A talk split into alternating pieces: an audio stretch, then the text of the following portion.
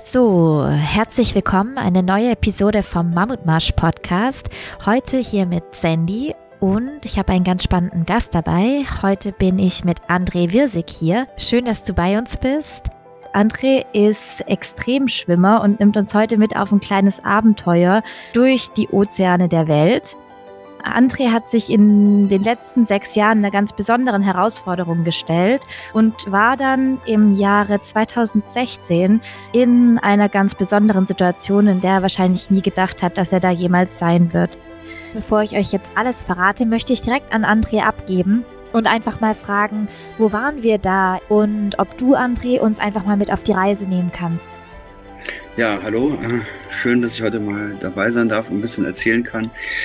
Ja, ich war 2016 im Rahmen meines Ocean 7 Projekts in Nordirland, äh, an der Meerenge äh, zwischen Nordirland und Schottland. Das ist der North Channel. Das ist einer der am schwierigsten zu durchschwimmenden Meerengen auf der Welt. Das hatten vorher, ich war der erste Deutsche, der das äh, geschafft hat äh, oder ein, überhaupt angegangen ist, auch diesen Versuch. Ähm, und äh, ich glaube, ich war dann der 33. Mensch überhaupt, der da durchgeschwommen ist. Und obwohl das ja relativ in der Nähe vom Ärmelkanal liegt, ist der North Channel halt insofern sehr besonders, weil die Temperatur, die Wassertemperatur im Hochsommer auch selten über 14 Grad geht. Und dazu muss man wissen, dass man als Kanalschwimmer, äh, wie ich in dem Fall, nach den Regeln von 1875 schwimmt. Und das bedeutet unter anderem, äh, kein Neoprenanzug. Also man schwimmt bei 13, 12, 13 Grad, das war die Wassertemperatur, die ich an dem Tag hatte, schwimmt man in Badehose. Und das ist für uns Menschen, äh, die ja, ja für solche aus, für solche Umstände überhaupt nicht ausgelegt sind, zumindest nicht auf Dauer, ähm, ist es schon Todeszone. Also vergleichbar mit dem Everest oder wenn man auf großen Höhen ist mit wenig Sauerstoff, dann ähm, geht es ja auch nur in eine Richtung. Das heißt, man verunfallt langsam, in dem Fall an Sauerstoffmangel und bei mir in dem Fall als Kanalschwimmer bei solchen Wassertemperaturen dann an Hypothermie, das ist halt Unterkühlung. Und das heißt, wir sind jetzt also hier mitten in diesem Kanal. Ist es, vielleicht ist es gerade tags oder schwimmst du nachts? Ja, ich schwimme normalerweise nachts. Ähm, das hat mit den Haien zu tun, aber der Vorteil am North Channel ist, dass das Wasser so kalt ist, dass man auch keine Haie dort hat. Da gibt's hin und wieder mal ein paar Orcas, die da durchziehen, aber ansonsten ähm, gibt es, was äh, Raubfische angeht, äh, weil man ja auch ohne Haikäfig schwimmt, äh, gibt es dort ähm, keine extra Herausforderung. Hauptherausforderung ist, wie gesagt, die Kälte und ähm, ich bin dann also ganz früh morgens gestartet dann muss man sich halt vorstellen, äh, man fährt mit dem, man trifft sich morgens mit dem Skipper in aller Frühe, noch in der Dunkelheit, belädt das Boot mit dem Proviant, äh, weil man ja natürlich von einem Boot begleitet wird, was die Navigation übernimmt. Man darf sich aber an diesem Boot äh, zu keiner Zeit irgendwie festhalten. Also man schwimmt neben diesem Boot her auf Sichtkontakt. Und alle halbe Stunde bekommt man von dem Boot aus etwas zu essen angegeben, beziehungsweise zugeschmissen, weil man ja, ähm, was trinkt man auch, ohne sich irgendwo festzuhalten, weil man, ähm, das besagen auch die Regeln, man darf sich zu keiner Zeit irgendwo festhalten, keine Hilfe in Anspruch nehmen. So, und dann äh, geht man dann morgens, in dem Fall war es, glaube ich, kurz vor sieben, bin ich dann ins Wasser gegangen und dann gibt es immer so einen Spruch, Mensch, wenn es nicht mehr geht, dann hör doch auf, aber da muss man sich vorstellen, wenn man da bei 13 Grad ins Wasser geht, äh, da sagt alles in einem Körper, äh, alles in deinem Körper sagt, äh, das geht hier, du musst sofort hier raus. Mhm. Also es geht eigentlich nicht, bevor man überhaupt angefangen hat. Weil man muss ja auch erst von dem Boot alleine dann an Land schwimmen, aus dem Wasser herausgehen, weil erst dann zählt der gültige Versuch. Also man hat auch immer an Bord des Bootes einen Observer, der aufpasst, dass die Regeln ähm, eingehalten werden. Und dazu zählt, dass man alleine, ohne Hilfe von der, vom einen Festland über diese Meerenge zum anderen Festland schwimmt.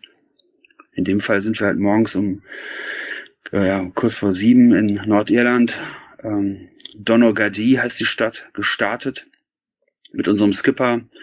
Und dann äh, ging's los. Und dann äh, ist die ja, das Wasser ist halt so ziemlich trüb im North Channel. Und wie gesagt eiskalt äh, Ich habe dann viele, da gibt's diese Lions Main Quallen, das sind so riesige Quallen, die sind so groß wie so ein Bistrotisch mit ziemlich langen Tentakeln, die sind auch ziemlich schmerzhaft. Ähm, die sind aber so groß, dass man die eigentlich so ein bisschen umschwimmen kann, die, diese Quallen, aber das wurden dann immer mehr. Und wenn man halt in Badehose unterwegs ist, dann kassiert man halt auch die ein oder andere Qualle.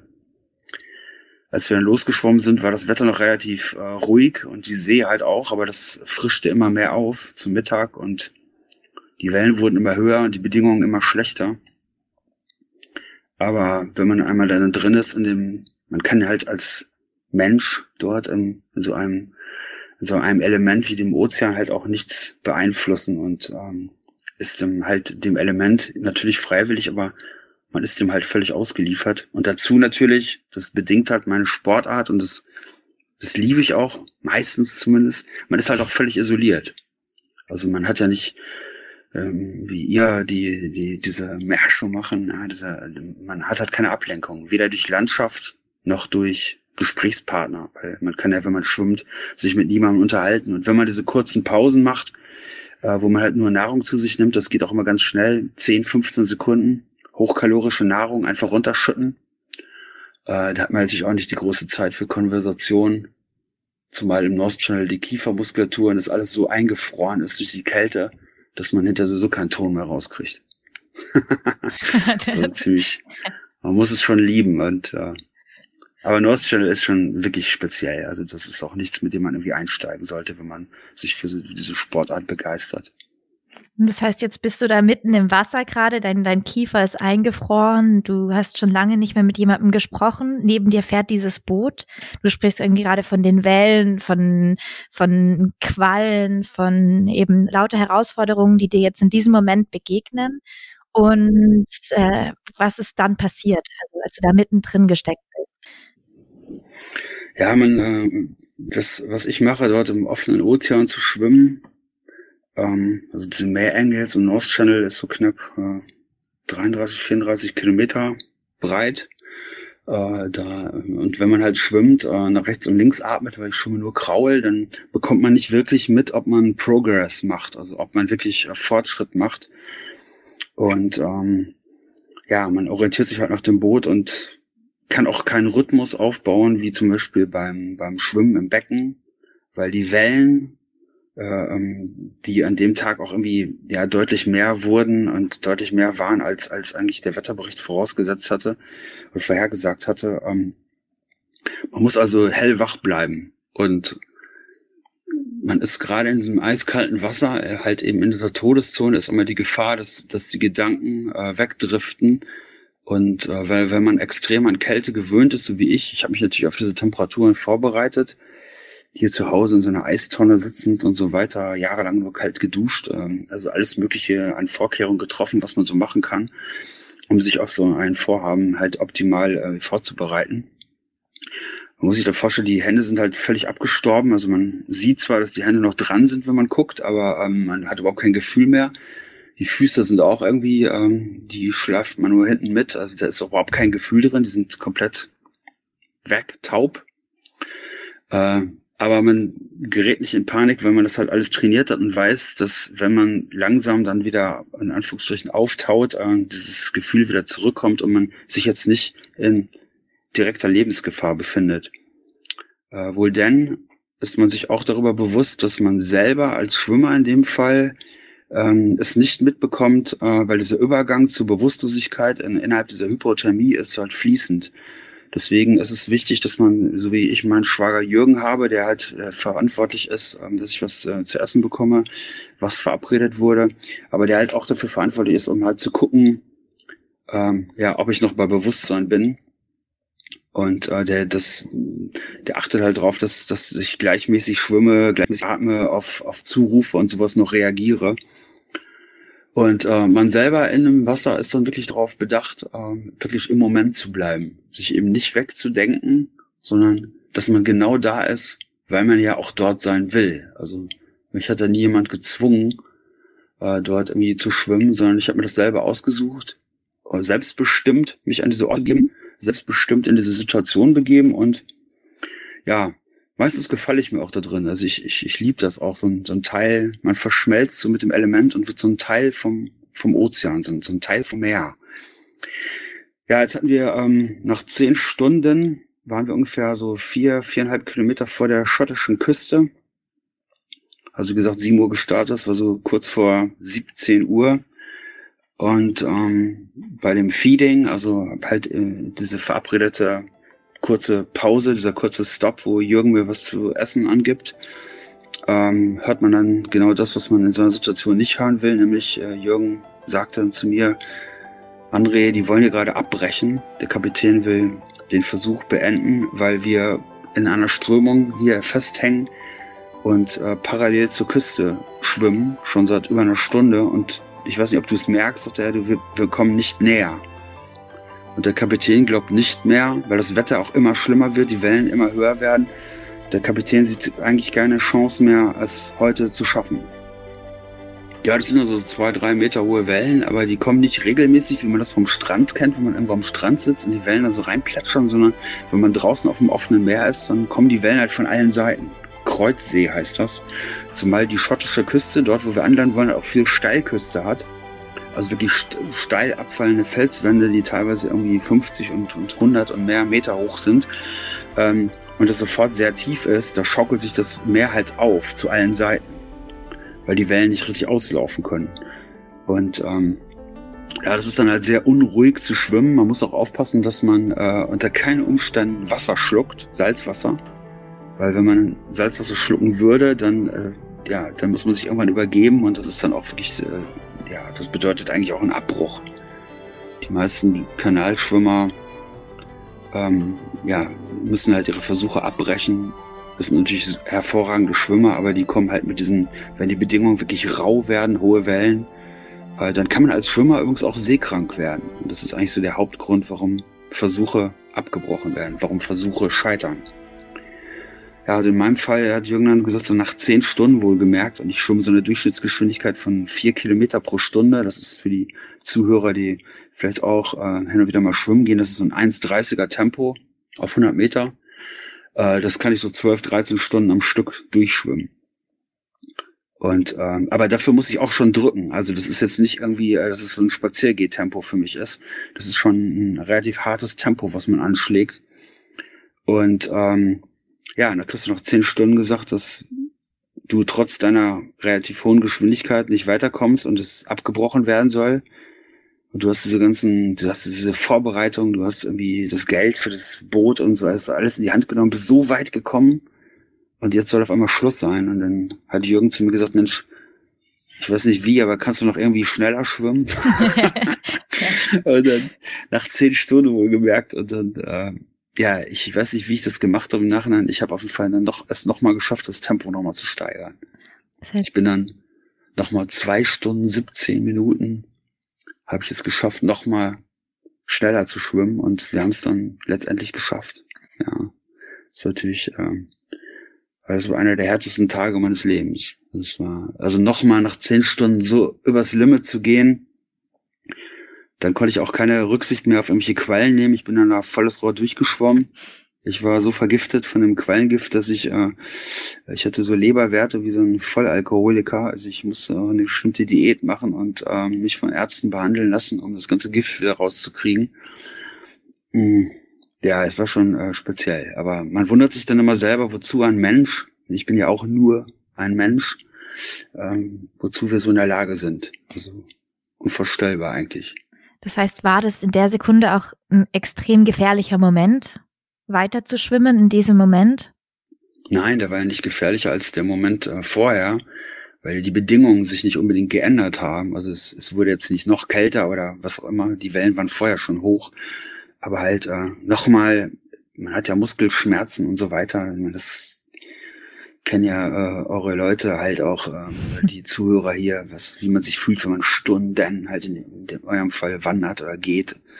Und dann nochmal das Tempo. Man ist sowieso schon völlig müde und sieht schon alles doppelt und ist völlig erledigt. Und dann kommt einer und sagt, so, pass mal auf, Junge, und jetzt, jetzt musst du nochmal richtig Gas geben. Das ist natürlich das Letzte, was man hören will.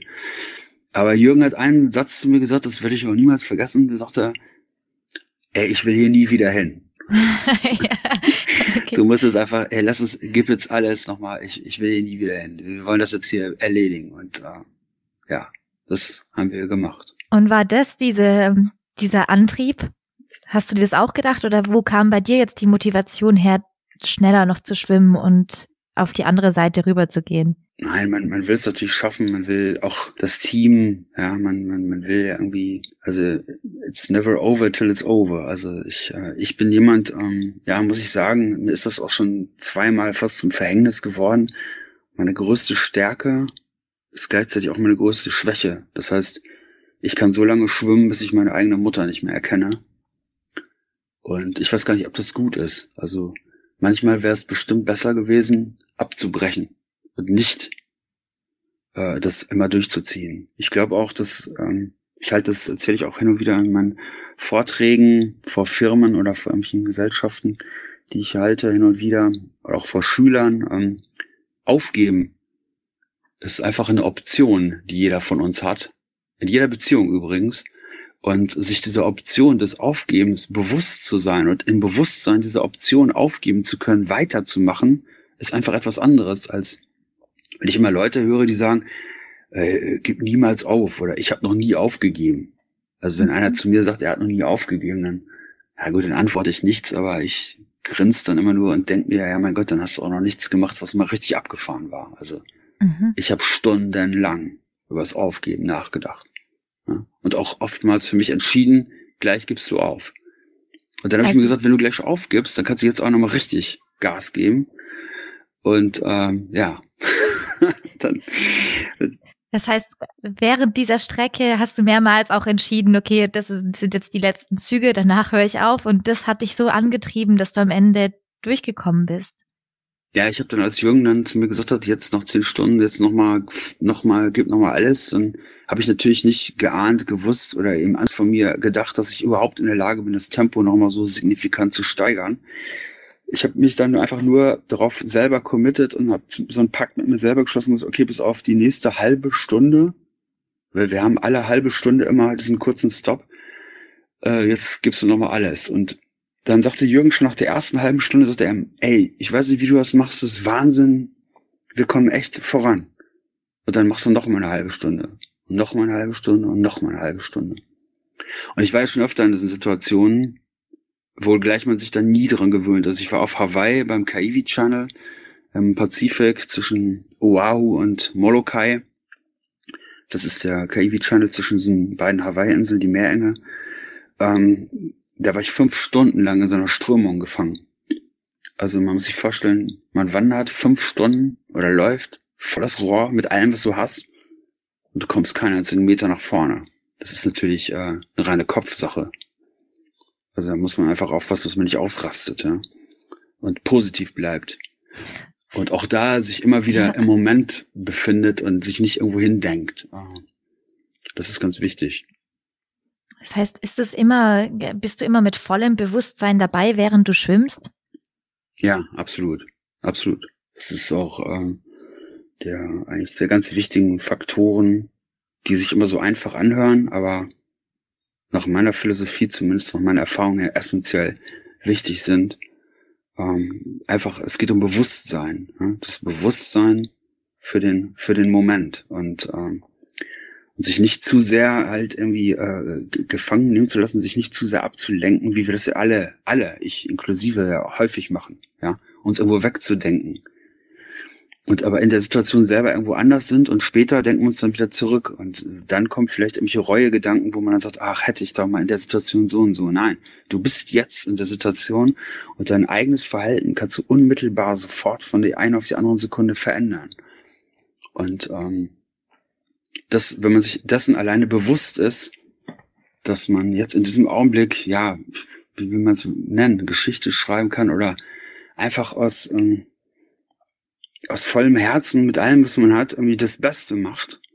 Weil diese Situation, dieser jeder Moment einfach nie wieder zurückkommt. Ähm, das ist schon mal eine, ja, es ist leicht gesagt, aber es ist eine, eine gute, es war ein langer Weg auch für mich, dorthin zu kommen, mental, weil das, was ich mache, ist, ich sage immer so zu 70 Prozent Kopfsache und nur 30 Prozent Physis. Klar, mhm. nützt einem die beste Einstellung nichts mehr, wenn man die Arme nicht mehr nach vorne kriegt oder wie ihr nicht mehr einen Fuß noch vor den anderen kriegt. Aber bis dahin ist es ein langer, langer Weg. Und was machst du denn dann? Oder vielleicht nehmen wir mal ganz kurz jetzt äh, die Zuhörer mal mit, was du eigentlich für eine Herausforderung gemacht hast, bevor ich jetzt weiter in die Detailfragen gehe. Weil du hast dich diese Herausforderung gemacht, die Ocean Seven zu bezwingen. Und das sind die sieben am schwierigsten zu durchschwimmendsten Meerengen. Und hast dafür sechs Jahre gebraucht und hast uns gerade eben auf Teil drei deiner äh, Reise und zwar North Channel schon mal mitgenommen. Hast jetzt auch schon Kaiwi-Kanal äh, Kanal angesprochen, was glaube ich die zweite Station war.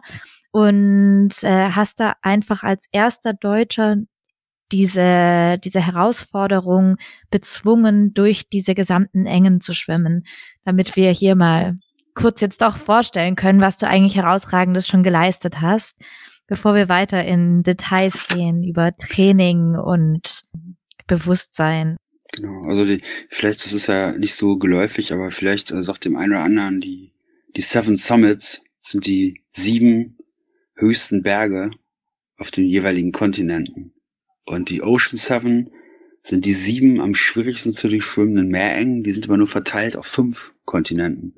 Dazu gehört der Ärmelkanal, also der Klassiker zwischen England und Frankreich. Dazu gehört der Kaiwi Channel auf Hawaii zwischen Oahu und Molokai. Dazu gehört ähm, der North Channel zwischen Nordirland und Schottland. Der Catalina Channel, das ist die Insel Santa Catalina vor der Küste von Los Angeles. Also man schwimmt dann von Santa Catalina zum Festland. Dazu gehört die Tsugaru-Straße in Japan. Das ist die Meerenge zwischen den beiden japanischen Inseln, also Hauptinseln Honshu und Hokkaido. Dazu gehört die Cook Strait in Neuseeland zwischen der Nord- und Südinsel von Neuseeland. Und dazu gehört, und das ist so die einfachste, leichteste Prüfung, die habe ich mal zum Schluss gemacht, äh, so als Bonbon hinten drauf, noch die Straße von Gibraltar zwischen Europa und Afrika. Vergleichbar kurz mit rund 14 Kilometer, während der Kaiwi Channel auf Hawaii 44 Kilometer Luftlinie hat.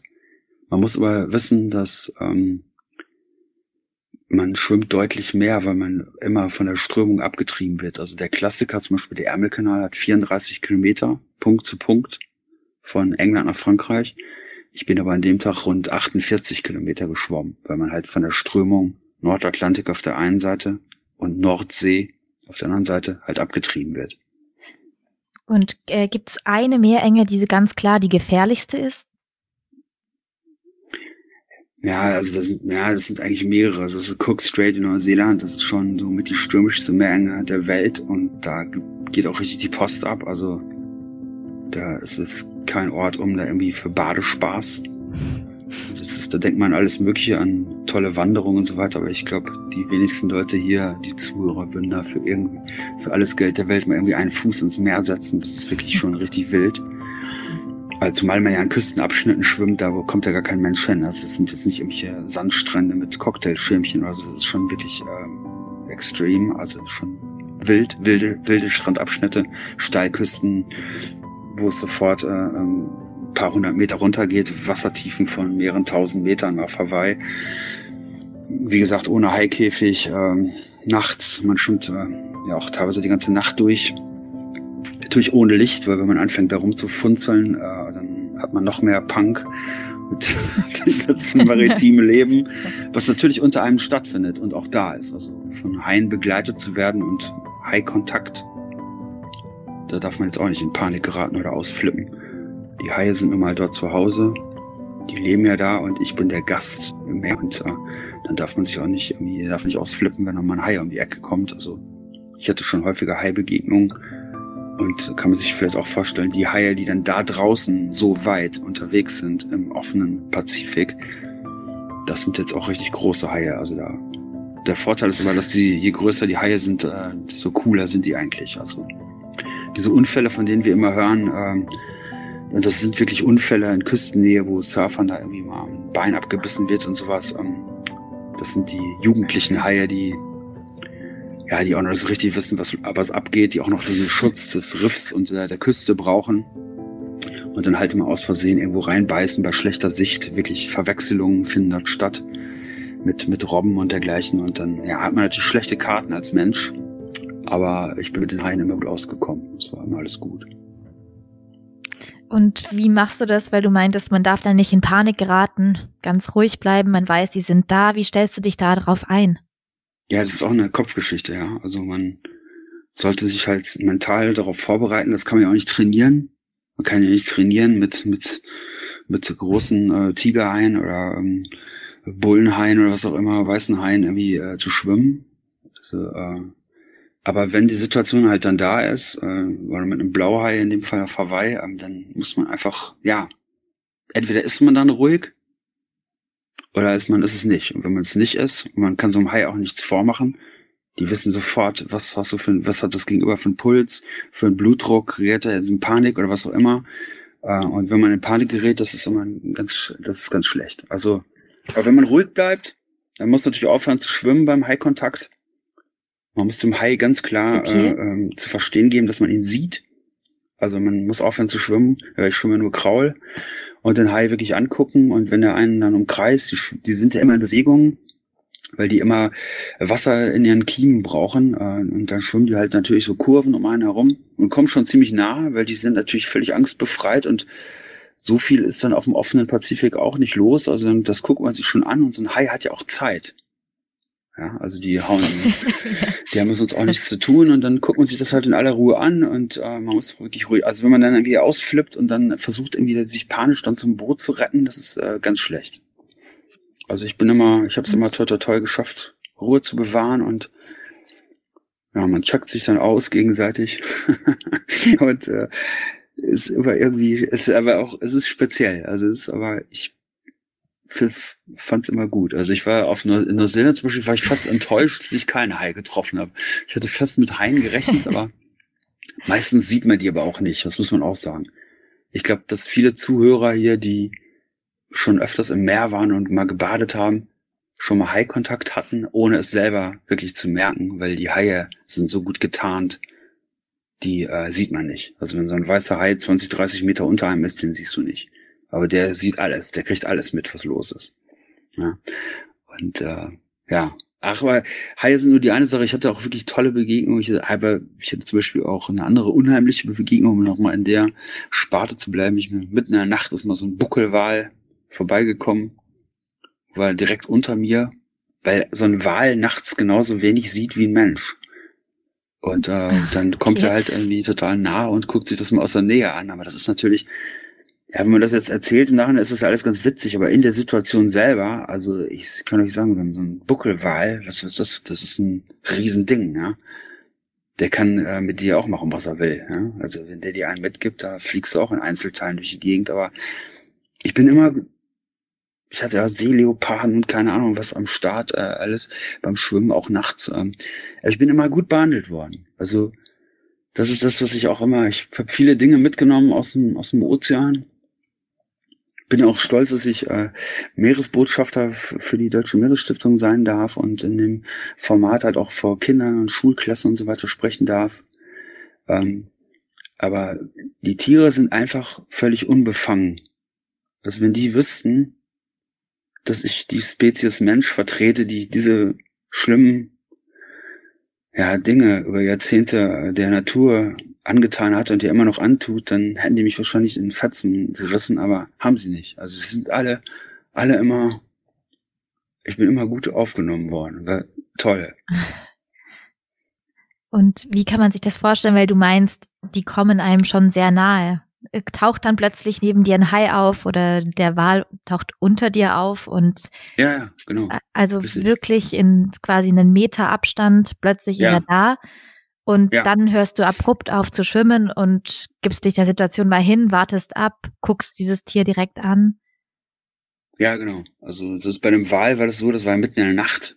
Das ist man, das ist so stockfinster.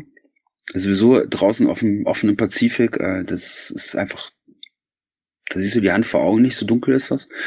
Und unter dir ist dann egal, ob es 50 Meter oder, oder 5000 Meter tief ist, ist einfach alles nur schwarz nachts.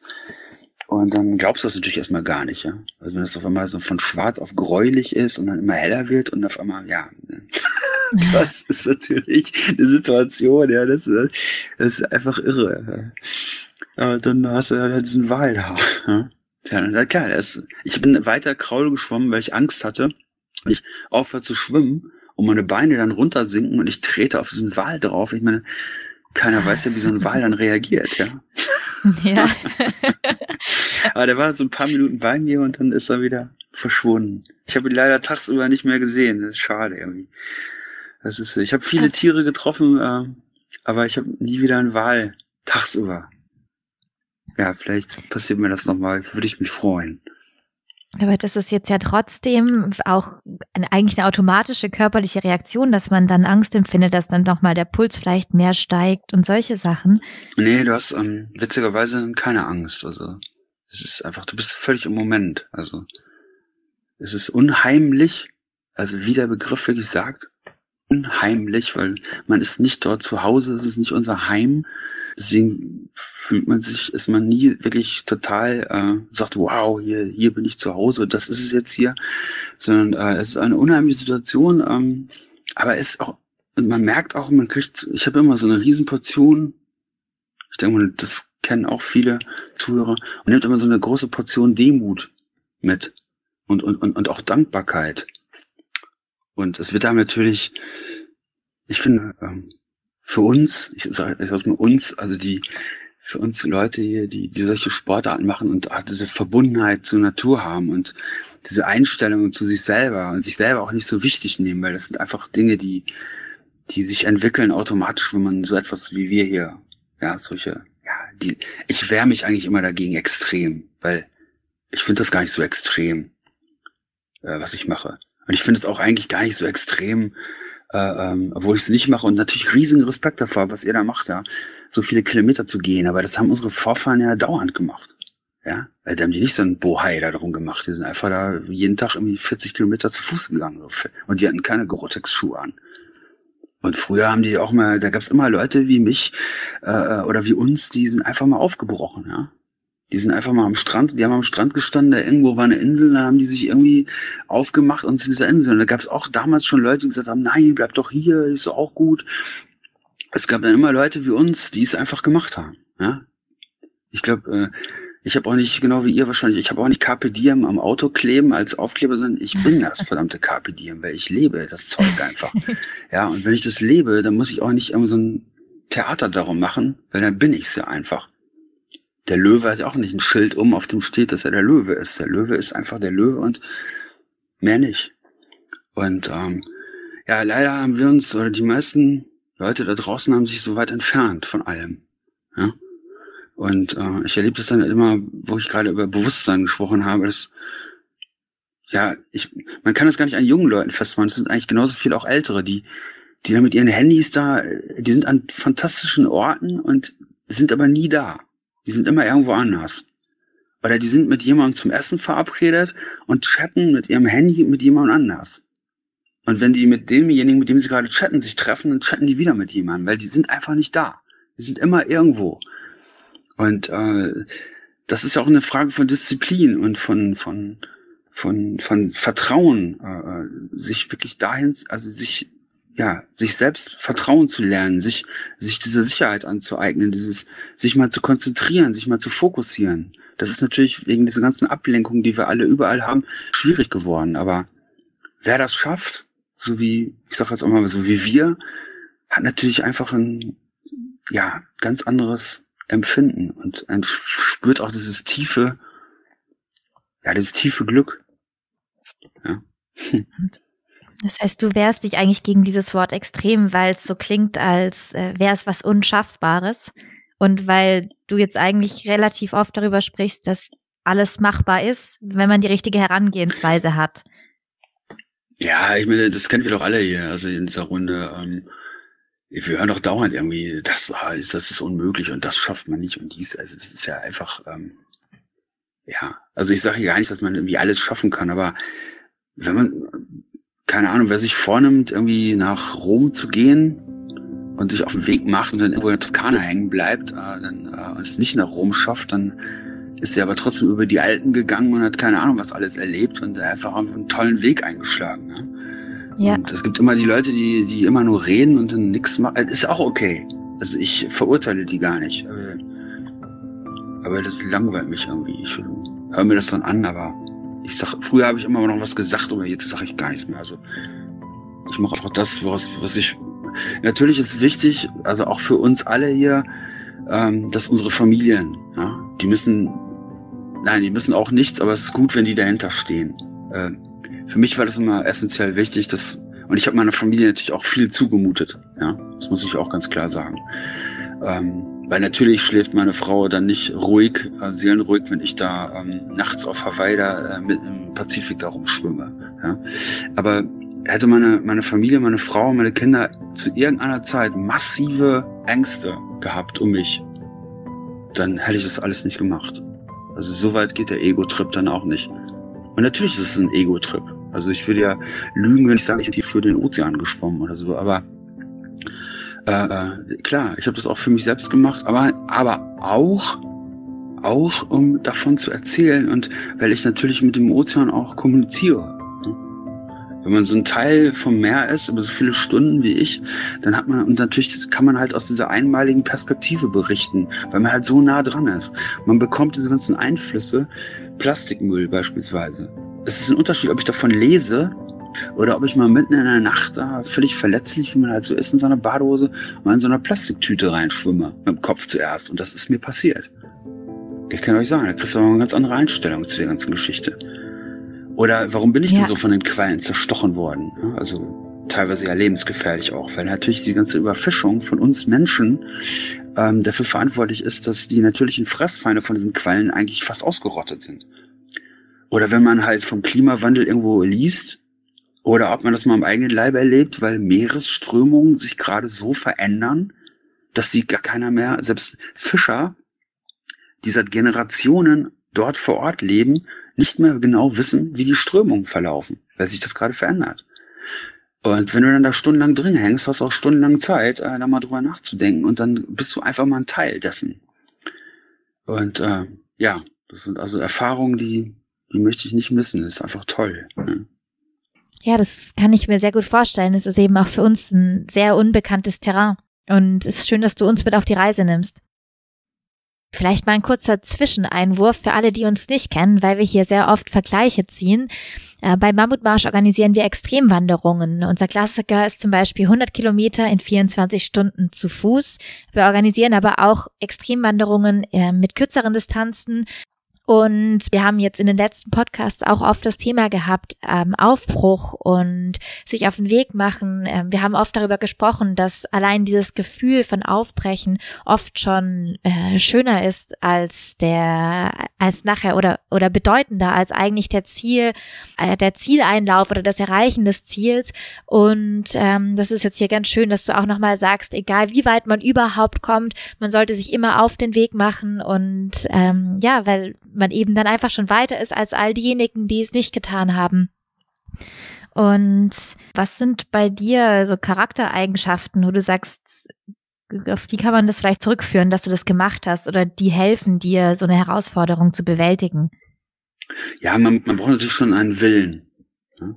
Ein, ein, ein, ein, ein, ein, einen, einen starken Willen, aber ich glaube, den, den hat jeder in sich.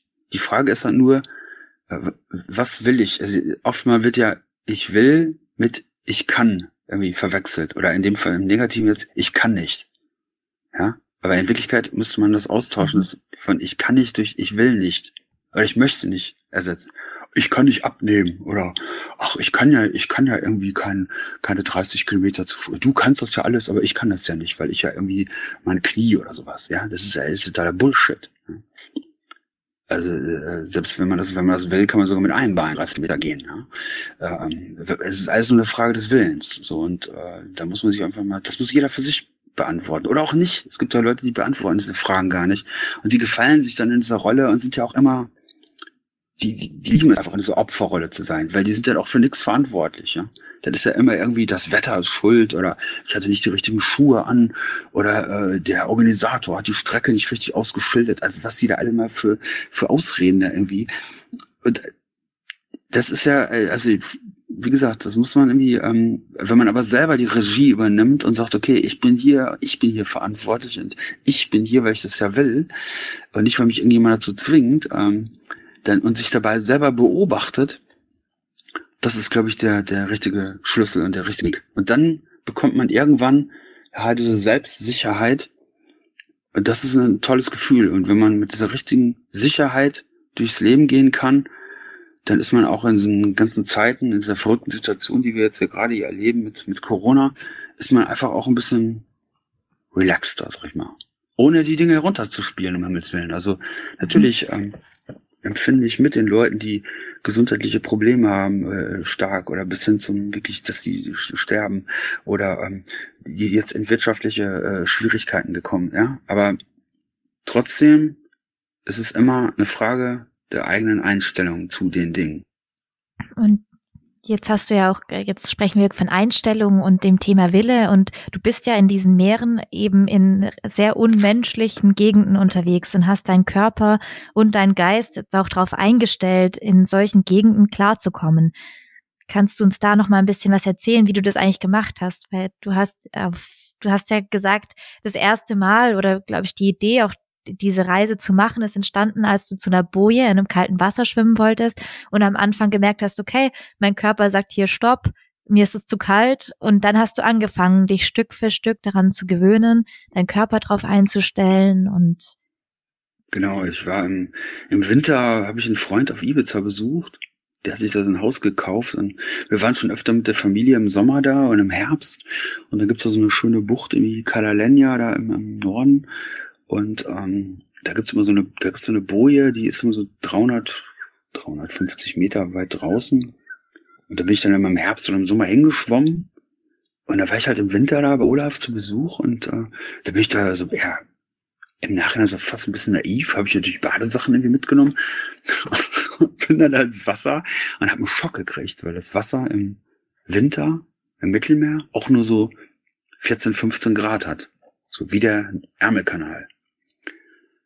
Und äh, ich, da habe ich dann zehn Minuten, habe ich glaube ich da drin ausgehalten, bis zur Schulter habe ich da drin gestanden und bin nicht, ich, ich konnte mich nicht abstoßen und da jetzt hinschwimmen, weil ich habe da Zähne klappern, ich war völlig am Ende. Was ja auch gut war. Das war auch gut, dass ich das an dem Tag nicht gemacht habe. Aber ich bin dann wieder nach Hause gefahren und habe gesagt, verflixt nochmal, das kann doch irgendwie nicht sein, weil der, der Strand war auch so toll, das Wasser war so klar, alles war so, so Menschen, man muss doch in der Lage sein, irgendwie bei solchen, ja, dass man trotzdem schwimmen kann bei solchen Temperaturen. Da habe ich mich eigentlich ein Jahr nur darauf vorbereitet, Kaltwasserabhärtungstraining gemacht und so weiter. Bin dann ein Jahr später wieder dorthin und dann bin ich zu dieser Boje geschwommen. Und als ich an dieser Boje war, okay, das ist jetzt irgendwie ein bisschen verrückt vielleicht, aber das ist die reine Wahrheit. Ich habe ich hab erst an der Boje entschieden, auf einmal kam das wie so ein, ich so, jetzt kannst du auch durch den Ärmelkanal schwimmen. und dann habe ich mich irgendwie noch ein Jahr, eine anderthalb Jahre auf Ärmelkanal vorbereitet ja, und dann kam Ocean Seven, also jedes Jahr einen Kanal geschwommen. Und äh, ja, hat am Anfang noch irgendwie gedacht, Mensch, hier, vielleicht, äh, so hatte ich das meiner Frau, ich bin ja im Vertrieb äh, bei einem großen IT-Unternehmen bei Cloudflight irgendwie beschäftigt und natürlich habe ich dann meiner Frau das verkauft und gesagt, weil meine Frau auch echt vernünftig ist, die wäre jetzt niemals, hätte nicht mit mir Urlaub auf Hawaii gemacht, aber ich habe ihr das verkauft und habe gesagt, Mensch, komm her, vielleicht hier mit Sponsoren und so weiter, das wird irgendwie eine Plus-Minus-Null-Nummer, aber das ist nicht geworden. Also in Sachen Selbstvermarktung äh, bin ich der totale Ausfall. Ich habe das, ich habe hab so viel Geld ausgegeben dafür. Aber wenn man wenn man irgendwie diese Leidenschaft hat, ich meine, das kennt ihr doch auch alle, und dann ist einfach äh, ja, dann macht man irgendwie teilweise echt verrückte Sachen, manchmal so am Rand der Unvernunft, aber naja, Jetzt haben wir es geschafft und es ist toll. es kommt äh, mit dem Buch und so, ich habe noch ein Buch geschrieben, kommt ein bisschen was zurück und wenn man mal einen Vortrag hält und so, aber ist auch egal. Ich, würd, ich habe nichts bereut, ich würde alles wieder so machen. Das heißt, was nimmst du am meisten mit aus dieser Herausforderung? Ja, das kann ich so schnell gar nicht beantworten. Eigentlich ganz viel. Ja? Also es ist einmal natürlich dieses, dieses Bewusstsein für einen selbst, dieses Bewusstsein für die Natur, in dem Fall für den, für den Ozean, ja, diese, diese Erfahrung, diese, dieses, dieses Teilhaben dürfen, dieses zu Gast sein dürfen, auch teilweise so ein Stück weit akzeptiert zu werden von den Tieren und ähm, ich wehre mich auch immer gegen diesen Begriff bezwungen. Also das kann man natürlich manchmal gar nicht irgendwie verhindern, dass irgendwie Frankfurter allgemein oder was man äh, wer sich bezwingt hier, keine Ahnung, mehr enge so und so. Äh, ich habe nie irgendwas bezwungen. Also man bezwingt da draußen gar nichts. Also vielleicht sich selber, aber man bezwingt nichts. Also man schwimmt. Ich bin immer mit dem Ozean geschwommen und nie dagegen. Und man kann der beste Schwimmer der Welt sein, was ich definitiv nicht bin. Ähm, denn wenn der Ozean nicht mitmacht, dann würde man das auch nicht schaffen. So, ich bin jetzt der 16. Mensch, der die Ocean 7 erreicht hat. Und der erste Deutsche halt in dem Fall, aber ja, das ist auch ganz nett, aber darum ging es dann letzte, am letzten Ende auch nicht. Es ging einfach darum, da zu sein und sich natürlich vorzubereiten und an so einem Tag irgendwie alles zu geben, was in dem Fall Menschen möglich ist und ja, es hat halt ausgereicht. Aber man musste wirklich Grenzen verschieben, deutlich, deutlich verschieben. Ich glaube, wie ihr da draußen auch. Und das ist irgendwie toll, tolle Erfahrung. Und was gibt es irgendwie so einen Ratschlag, den du Menschen mitgeben kannst, wenn sie merken, okay, wir kommen jetzt an einem Tiefpunkt oder Motivation ist schwierig oder auch körperliche Grenzen, man lernt diese Grenzen erstmal kennen. Was kann man jetzt tun, um die danach zu verschieben? Ja, es ist eigentlich, indem man sich komplett öffnet für die Situation. Einfach mal diese, diese Situation dieses, dieses Tiefpunktes auch mal ganz aufnimmt, also wirklich sich ganz öffnet und sich jetzt nicht einredet, ach, das sind ja nur noch so und so viele Kilometer, sondern sich komplett mal in diesen Moment begibt und sagt, Mensch, also, wow, so weit bin ich gekommen, jetzt bin ich an diesem Punkt, was für ein, also was musste man alles erleben, um an diesen Punkt zu kommen, ja? Wie weit musste man in, in eurem, wie, wie weit musste man gehen? Hey, das ist ja auch, und ist, ist man hier gerade in einem Terrain, was jetzt ungünstig ist? Ja, weil man natürlich am liebsten jetzt äh, super frisch noch wäre und so weiter, was man vielleicht noch ein paar Stunden vorher war. Aber diese Situation ist ja auch hart herbeigeführt. Ja, die ist ja nicht einfach so ähm, umsonst zu einem gekommen. Und dann kann man sich wirklich auch mal abfeiern dafür, auch kurz. Ja? Also, boah, Mann, wie, wie weit bin ich gekommen? Ja? Wie super. Und jetzt Jetzt kann ich aufgeben. Ich konnte, auch, ich hätte auch gar nicht hier antreten müssen. Ich hätte auch schon Minuten aufnehmen können. Aber jetzt kann ich ja nochmal, äh, vielleicht äh, gehe ich nochmal ein bisschen weiter. Und dann aufgeben kann ich immer. Und es ist auch überhaupt keine Schande aufzugeben. Also nochmal, es ist irgendwie, manchmal gehört zum Aufgeben viel mehr größer, als immer unter allen Umständen weiterzumachen. Und äh, also sich mal diese, sich aktiv mit dem Aufgeben auseinanderzusetzen, und sich komplett im Moment zu befinden, ist einfach eine ganz tolle Erfahrung. Und die bekommt man in absoluter Reinform halt in diesen hart erarbeiteten Situationen. Und das sollte man sich bewusst sein. Und sich auch darin gefallen. Das ist einfach toll. Ja. Werden auch gerade ungünstig und ein bisschen blöd, aber das sind die Situationen, in die man sich später zurückerinnert. Und wenn man dann echt den Bogen kriegt und weitermacht, dann das da, das, das sind so kleine Samen, aus denen ich, da erwächst diese Stärke raus, die wir alle, die uns später ausmacht als Menschen.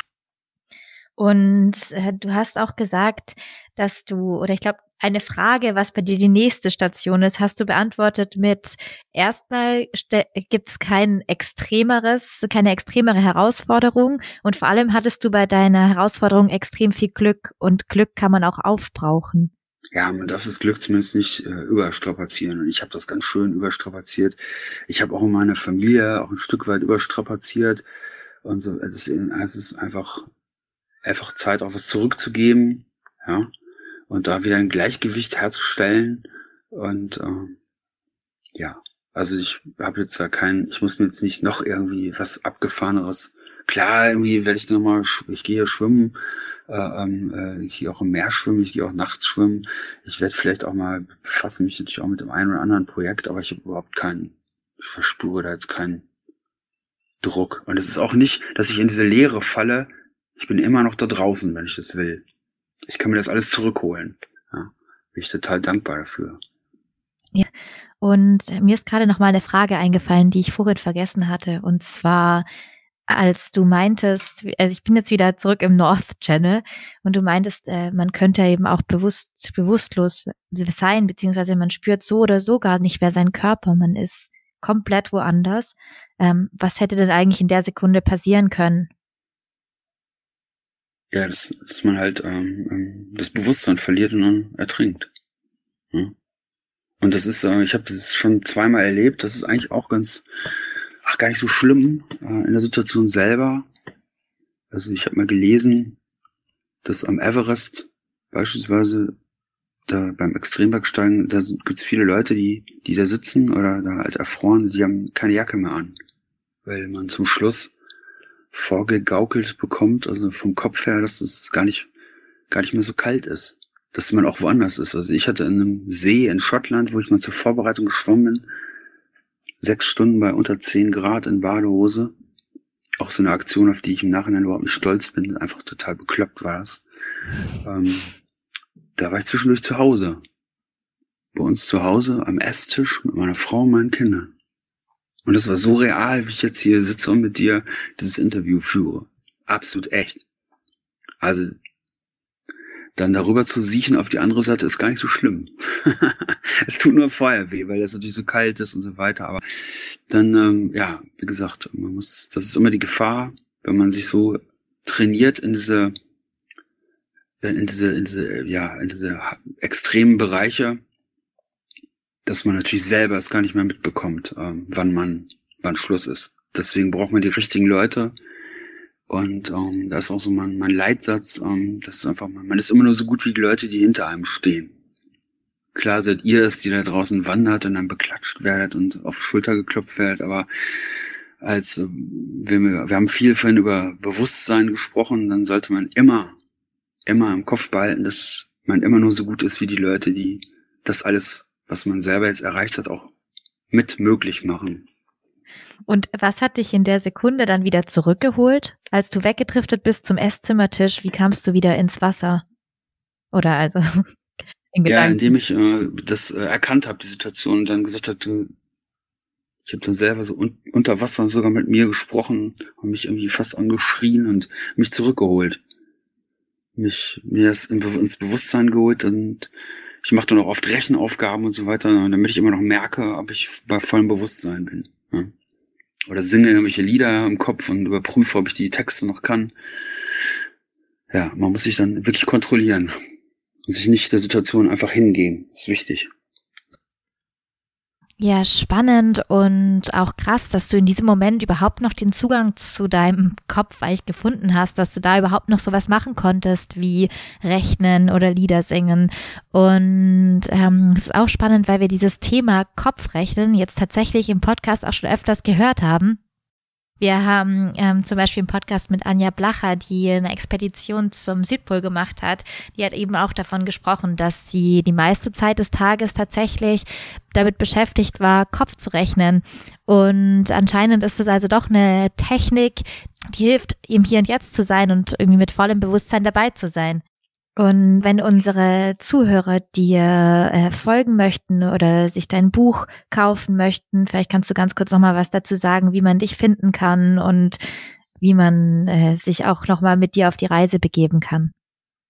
Ja, sehr gerne. Also ich habe natürlich eine eigene Website und so. André Wirsig ist ja mein Name. Und ähm, ja, gibt, wenn ihr mich im Internet bei Google eingebt, dann findet ihr eigentlich auch ein paar es gibt auch eine vom NDR eine ganz nette Doku, äh, die ist auf YouTube verfügbar. Und mein Buch Nachts allein im Ozean geht natürlich weit über diese Doku hinaus. Ähm, es sind auch viele Bilder drin, weil ich hatte auf den letzten drei Stationen dann auch meinen Fotografen Dennis Daletzky dabei, der hat wirklich tolle Bilder gemacht. Ähm, und äh, das Buch nimmt einen dann halt mit auf die Reise äh, ähm, durch diese einzelnen Stationen wir haben es auch als Hörbuch äh, rausgebracht. Das wird jetzt irgendwie im Ende Mai äh, 2020 erscheinen. Ähm, Supposé Verlag, äh, wobei ich nicht aus dem Buch ablese, sondern das alles nochmal frei erzähle. Also wer da Lust hat, das ist jetzt nicht unbedingt nur für Extremsportler, sondern halt auch, ich habe viele Bücher an Leute verkauft, die ja gar keinen Sport machen, aber mit der Natur irgendwie verbunden sind. Viele ältere Leute auch, vielleicht ganz toll. Äh, ja, ich würde mich freuen. Es kostet 19,90 Euro. Könnt ihr natürlich in den gängigen Online-Portalen bestellen, aber ich freue mich besonders, wenn ihr den Buchhandel unterstützt und äh, ja, vielleicht bei eurer Buchhandlung nachfragt. Wie gesagt, nachts an einem Ozean. Und dann könnt ihr es da bestellen. gerne könnt ihr mich auch direkt anschreiben und ich schreibe euch eine Widmung rein. Äh, alles total unkompliziert. Also da gibt's keine Allüren in irgendeiner Art. Also ich bin da ganz offen und freue mich, wenn ihr mich auch direkt anschreibt. Dann vielen Dank, dass du dir Zeit genommen hast, so ausgiebig mit uns zu sprechen. Und was ich auf jeden Fall mitnehme, ist, irgendwie dieses Bewusstsein, dass man zum Beispiel auch seinen Körper an unglaubliche Extrembedingungen gewöhnen kann und ähm, auch die Tatsache, dass du meintest, dass Aufgeben immer eine Option ist und dass man eben sich oft auch dafür entscheidet, im vollen Bewusstsein des Aufgebens dann weiterzumachen oder dass manchmal sogar die reine Tatsache, dass man aufgeben könnte, einen dazu motivieren kann, vielleicht bis zum Ende zu gehen.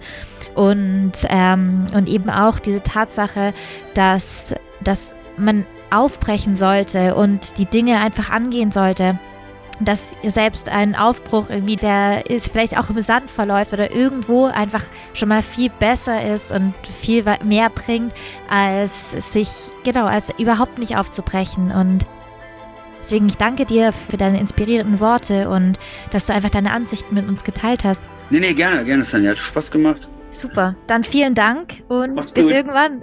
Tschüss. Tschüss.